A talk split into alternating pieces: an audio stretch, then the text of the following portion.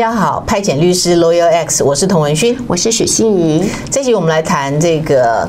武汉肺炎的问题，因为传到全世界了嘛，那它的来源是中国，这个中国一直在争执这件事情哈，然后所以各国可不可以对中国来求偿？啊，我们今天就来把这一集再讲得更清楚，因为很多人对这事情有兴趣啊，尤其现在这个美国呢，参众两院都开始提案了，要敦促这个他们的国务院。去对中国来求偿哈，那我看蓬佩奥跟这个川普的这个态度看起来好像是这件事有可能会成案了，但是我们其实在做法律案件的时候，就最怕就是说你最后官官司打赢了，但是没有财产可以执行，所以最好的方法就是说，你是不是先把他的在放在你国家的，他放在他国家，除非你打仗嘛，怎么可能叫他赔呢？对不对？可是他放在你国家的财产，可能有哪些财产，也许就先把它冻结，所以。我们其实之前有有过一些讨论，就是说律师都会先讨论说这个案子到底能不能成啊？可是我觉得这是一个高度政治性的案子。所以，我也许我们比较不要那么的去讲法律的那个部分，它政治性的问题可能比这个法律部分更重要。嗯，而且其实有很多这样的国对国的国际官司，其实到最后都透过外交的管道怎么样和解了。嗯，所以它到底是怎么和解的？和解条件是什么？其实我们都不知道。我们只知道说，它这个民事案件呢，从国际法庭里面有另外一个国家把它撤掉了哈。那甚至有人在问说。如果这个证明就是这个病毒是从美国传出去的，那是不是所有的国家都可以跟美国求偿？为什么不？当然可以啊！好，所以我们今天就来谈这个问题：各国可不可以对中国求偿？前提是这个病毒是从武汉传出来的，前提是因为。中国的疏失或是刻意的隐瞒，导致这个病毒没有被抑制，然后扩散到全球这么严重。然后另外还有一个要件，就是我们谈民事案件都是一定要谈这个要件的。你自己有没有产让你有什么行为让这个这个让这个损害扩大了？比如说，因为 WHO 的介入，对不对？比如说。哎，都已经疫情这么严重了，三月的时候还有很多国家，它大型的游行、集会游行都还继续举行，导致它的损害扩大。这个部分是不是可以减损呢？到时候损害赔偿可以减少呢？来，是是，啊、呃，我们在这之前哈，我们就先开始讲，其实国际公法跟我们过去讨论的呃东西是不太一样的东西。我们过去几集派遣律师讲的大部分是台湾的国内法，然后我们偶尔会提到其他国家的例子，嗯、那都是在一国的法律。那这次有趣的是，我们要谈的是国际公法的范围，就是国与国之间的一个法律哈。那其实也没有太难，它有一些精神原则概念，跟我们台湾人国民在国内法的一些概念精神是一样的。在国际公法上面，也有一个国家，如果它做错事情，我们叫不法行为。如果他做错事情的话，他也必须要承担责任。这个国际公法上也有这个原则。那我们先来讲一个古早古早以前一个有趣的案子哈。科孚海峡，大家可能不知道在哪，它其实是在希腊跟阿尔巴尼亚中间的一个国际通道海峡，它是连接着。亚得里亚海跟爱奥尼亚海，那一个非常狭窄的一个海峡，它最窄的地方大概二十几公里的不而已，比这个英吉利海峡最窄的地方还要再窄哈。那呃，当初英国就说坚持，就是说这应该是一个国际通道，所以他认为说这个呃呃科孚海峡它拥有那个无害通过权，但是这个阿尔巴尼亚认为说这个是属于他的领海，所以他就主张就是说你英国不可以。随便通过，要通过要有他的同意。结果呢，英国有一次为了测试，然后就经过了这个呃科夫海峡，结果二这个海峡里面布有水雷，所以造成了英国的官呃海军官员大概超过四十个人死亡，四十多个人受伤。那因此呢，英国就非常的不满，就把这个案子提到了国际法院 ICJ。那必须要讲的是，ICJ 那个时候是二战刚成立的一个国际法院，它是这是国际 ICJ 成立之后的第一个正式的一个案子哈。那发生的时间是在一九四六年。那后来国际法院就判决说，这个阿尔巴尼亚必须要赔偿英国，为什么呢？因为最主要是说这个水雷区是靠近阿尔巴尼亚，那阿尔巴尼亚知道它不有水雷，那你应该就要去通知英国，你却没有通知。那也就是说，从这个判决所显示出来的意思，就是说一个国家你不可以用你自己的领土去侵害其他的国家。如果你因为你自己用自己的领土去侵害其他国家的权利，那这时候你会产生国家责任。所以这个案子呢，最后就是判赔那个阿尔巴尼亚要赔英国，我记得大概是两百万美金。但是以阿尔巴尼亚当时的那个国力跟财力，他当然他后续是没有执行的。但这个案子呢，几乎是我们念国际公法每一个人都会念到的案子哈，就是说，呃，除了无害通行权之外呢，就是一个国家责赔偿责。责任的一个一个经典的一个案例哈，而且即使是当时英国派出来的两艘船是军舰哦，是军舰哦，是仍然要赔偿。是的，那那这个国家责任的这个部分呢，后来在呃呃二零零一年的时候，联合国其实就有弄了一个国家责任草案，因为过去的一些谈国家责任的部分哈，大部分是一些啊法律啊案例或者是说一些行惯法再去处理，那后来联合国自己想要。把这些国家它损害赔偿责任，把它比较具体化，所以他们去弄了一个国家责任草案。那这个草案目前既然叫草案，就还没有正式生效。但是国际法院已经呃，就是拿来作为某些审判的时候会采用的一些 reference 啊。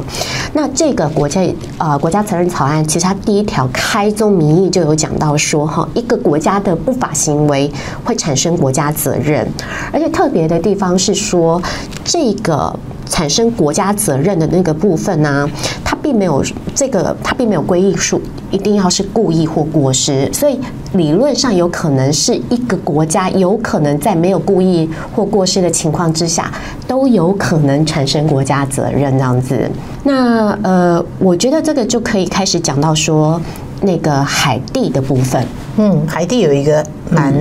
有名的案子，是。跟现在我们希望就是说能够对抗这一次的武汉肺炎病毒，嗯嗯，要用到所谓的跟疟疾有关的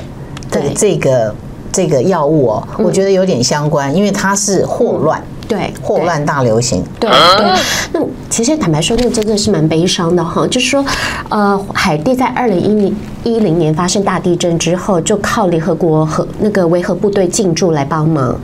没想到这个后来就海地就发生了大规模的霍乱流行，就造成了数十万的感染，然后一万人以上死亡这样子。那因为海地过去都没有霍乱，所以他们一直认为这是呃联合国维和部队带进来的病毒外来的，很明显，对，病毒外来的非常明显。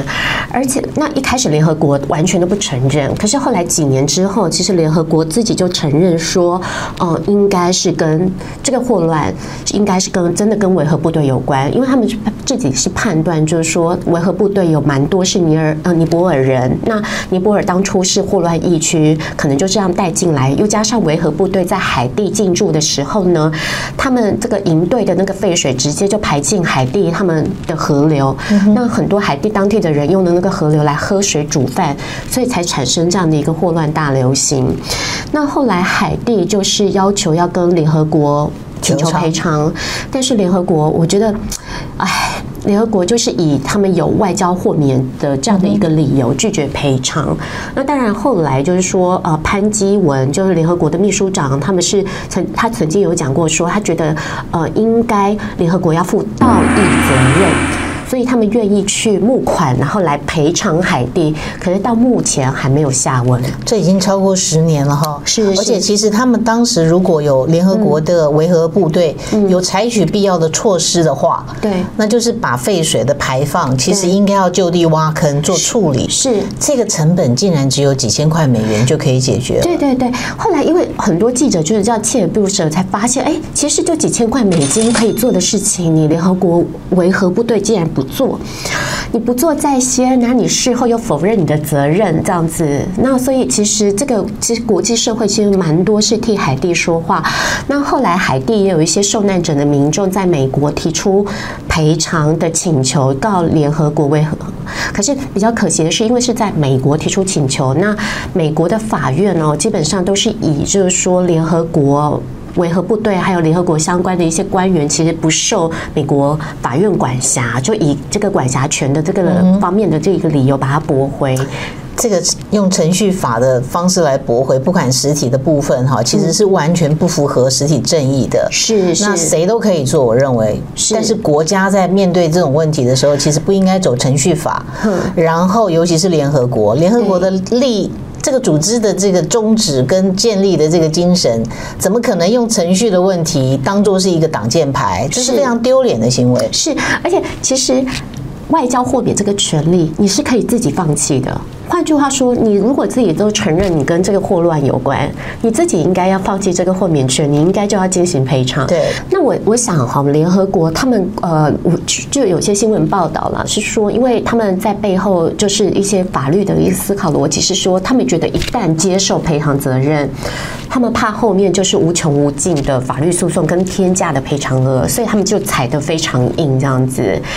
但是，即使如果真的是这样的担心，至少就要履行到说，至少你要做到，那你就去募款，在你能力范围之内去赔偿。是，那也很可惜，这部分也还没有真的做到这样。对，所以联合国为什么很多人支持说联合国应该要废掉了？哈，它不是一个有正义的一个组织。，OK，对。那现在的问题一模一样，WHO。对对，那。其实这次很多我很多朋友都问我说，那到底大家可不可以跟中国求偿？哈，那我们就说，中国这一次可能比较为人诟病的地方，就是他隐瞒疫情，或者是他没有诚实通报疫情。隐瞒疫情的部分，比方说像有一些新闻说，说他去年十月就已经知道有这个病毒了，可是他大概最迟是去年十二月底或今年一月初才通知 WHO 的。那诚实通报的部分。分，他其实每年每次报出来的确诊数跟死亡数，从来大家都不不不认为是真的，所以他可能没有把这真实的疫情反映出来，让 WHO 或其他国家知道严重性。所以很多人就问说，那到底可不可以求偿？哈，那其实这个部分呢，其实要讲的是说，WHO 的呃，他们的在那个一个有效的一个规范。叫我们叫 IHR International Health Regulation 的第六条，其实就有规定说，你作为一个 WHO 的会员国，一旦你发现你的呃领土之内有可能发生一个构成国际社会关系的一个公共卫生紧急事件的话，你原则上就要在二十四小时内通报给 WHO，而且要针对 WHO 的一些询问做出回应，而且之后呢，你要持续的、及时的、准确的回报 WHO 相关的病例数，还有一个最新的一个情况发展这样子。那这个部分呢，我觉得就会构成各国跟中国球场的依据，因为呃，你是去年十月就知道，就你晚了一个多月才通报，而你通报之后也可能没有持续的诚实的通报。这个明确的是违反 WHO 的一个会员国的一个义务。其实有证据，因为就中国有已经很多篇了，对，他在《柳叶刀》上面的投稿是，是就可以知道他什么时候就知道病例有多少病例，嗯，他连怎么死亡、怎么传染，嗯，然后。事实上会人传人，而且高度人传人这件事情，他们早就知道了。是是，那其实呢，他这也不是中国第一次隐瞒疫情，因为 SARS 的时候他就这样做了。那 SARS 跟那个是呃跟现在有一点点的差异，是说 SARS 当时呢 WHO 的规范还不是很完整，所以那个时候呃 WHO 的会员国他只对三种病有通报义务，就是霍乱、瘟疫跟黄热病。所以那个时候，其实 WHO。呃，也是常常被为人诟病的，所以在 SARS 发生的时候，其实中国可以两手，他就两手一摊，就说，呃，因为我没有通报义务嘛，所以我虽然晚通报了，可是 sorry，我没有违反我的义务，所以我没有什么责任的问题。但现在十几年后来看哈，因为现在有了新的 IHR 的规范，所以中国在这部分，它相对说来，它就比较难说，它没有违反，它没有责任，它这个就比较难讲。那只是就说，呃，所有。的打官司啊，辛苦的地方都在于还有一个部分要做，就是证明因果关系。他各国哈，我觉得会面临到一个问题，就是说你如何证明说，呃，你现在你所面临到的疫情这么严重，是因为中国晚通报的关系。如果中国准时通报，情况会不会有所不一样？嗯，对，我觉得这个是呃球场上面比较辛苦的地方。这可能是流行流行病学的医生这些专家应该要加入哈去协助的。另外还有一个问题就是，当时法国南法有很多的什么？有嘉年华会，对，你还照样举行，对，德国、英国啊，西班牙更离谱，对，对不对？对，然后意大利，它也有这个在在他有一个化妆舞会，对，而且你要禁止他的时候，这些人还说，嘿，这个 为什么？对，我们还是照样就是人与人之间亲密接触，对，所以童律师你讲的这也是另外一个很重要的关键，就是说你自己没有尽力去防止损害的扩大。那那原因是什么？如果是因为他们相信 WHO 啊，WHO 说这个不是一个这个会有高度风险危险的这个疫情啊。对，所以其实后来很多朋友也开始问说，那我们可不可以检讨 WHO 的责任，尤其是 WHO 的总干事这样子？那其实呢，WHO 总干事这个谭德赛先生呢，他个人是有外交豁免权的哈，就是说，呃，其实，在联合国当初在设立的时候。他们就有针对联合国的相关的组织的所有的外交人员，特别去做一个规范，就是说他有这为了要让他们可以安心的执行职务，所以他们基本上都可以有外交豁免权。根据是他们只要是职务内相关的一个行为，原则上他们不受民事跟刑事责任的追究。哈，那。但是这个外交豁免权必是有限制的。第一个就是一定要是你职务上的一些行为。我呃，现在当然有一些传言呐，哈，但我们不知道是真的还是假的。也许就是说，呃，谭德赛先生他们可能跟某中国特别有一些关系，甚至有有人质疑是不是有拿什么好处这样子。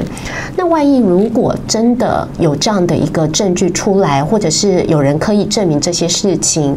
我在想啊，也许有机会去证明这个不属于他后来的所作所为，不是属于职务范围内的行为。他已经违法了，那还是职务上的行为。对对，然后另外一个就是说哈，我觉得政治责任一定是难呃可以去讨论的哈，因为其实 WHO 宪章第三十七条有规定，就是说哈，秘书长跟 WHO 职员在履行职务的时候，不应该接受任何政府的指示，也应该避免任何可能会影响其职务的行为。这个是 WHO 宪章第三十七条非常清楚的规范。那就算法律责任没有办法追究的话，政治责任我们依据这一条其实就可以考虑，就去讨论，就是说谭德赛先生他到底适不适任？嗯、所以最近不是有呃网友就发起联署，就是说要求他辞职。听说已经过了五十万人的一个门槛嘛，这样子。可是谭德塞说那个是台湾的网军的行为，在攻击他个人哈。那嗯，我们的共同的意见是，这实在是太抬举台湾了。是，谢谢 谢谢 WHO 这样子，对，最好是啊，嗯，对，五十万人哎，来自全世界各地，其实所有人对。于谭德赛的这个愤怒，哈，嗯，事实上是我我没有看到任何一个国家还在支持谭德赛，除了一个国家，就是中国。嗯嗯嗯嗯嗯嗯。我想就是说，因为他呃他在呃呃一月底的时候，一月二十几号的时候，仍然拒绝将中国武汉肺炎列为国际的公共卫生紧急事件。当时武汉已经封城了。那其实，所以他真的做宣布是一月三十号的时候，呃，如果我这边手边我记得没错的话，我记得是一月三十号，所以可以感可以真的就是说，这一次相对说来，WHO 的反应是非比较慢的，其实也蛮伤害大家对 WHO 的信心啊。因为他应该是提前警告，结果他现在变成考古学家了，是是这样，现在变成是这样的一个状况，这样子。嘿，好，所以如果谭德赛他其实他的个人的资产也有限啦，即使告他也没有。办法就是说赔偿这么多人的损失，嗯，但是他是一个形式上面非常重要，我觉得彰显一个责任跟义务。是，然后另外一点是，呃，WHO 可以同意放弃谭德赛的外交豁免权，让他不享有外交豁免权。我觉得这个如果说各国对于这次事件认为真的 WHO 要负起责任的话，我觉得 WHO 大会是可以做这件事情的，对。呀，而且台湾到底要不要去参加 WHA 的这个会议啊？我觉得真的也未必需要了。嗯，因为台湾在这一次我们的表现如何，能不能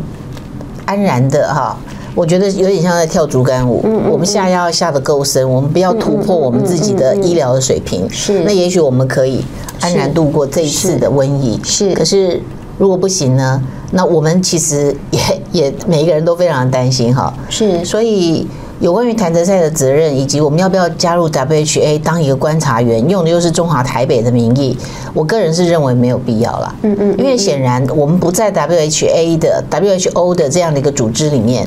我们很多权利被损害了，靠自己，靠自己也熬过来了。嗯嗯嗯嗯嗯，呃，我觉得好，名义上面的部分，我个人也是相当担心，或者是我我个人比较不是那么 comfortable 的一个地方哈。呃，很多人会认为说加入 WHO 是一个 honor，然后呃，但是各位啊，其实呃，加入如果是用那样的一个名义，其实很容易，其实会有其他的问题。香港，香港也是 WHO 的。对，但但是问题是说，香港是被认为就就是中国的一部分，然后所以如果我们现在加入，就认为说这个是对于我们承认，就是对承认台湾的一大步。我个人会认为说，其实大家可能对于国际组织的这一块是有一些误解的。对啊，台北法案对不对？川普刚签完台北法案，对对，所以台北法案支持我们加入国际组织。对，其实 WHO 啊是联合国的附随的组织，台湾除非加入联合国，如何？不然的话。如何加入 WHO？是是，所以这个是这个是这个是一场骗局哈，比庞氏骗局还要大的骗局，还有这么多人相信，还在努力啊。是，那这个部分其实不用努力了啦。但是我们加入国际组织，当然这个是必须要极力去争取的。是 OK，好，那我们就下一集见，下一集见。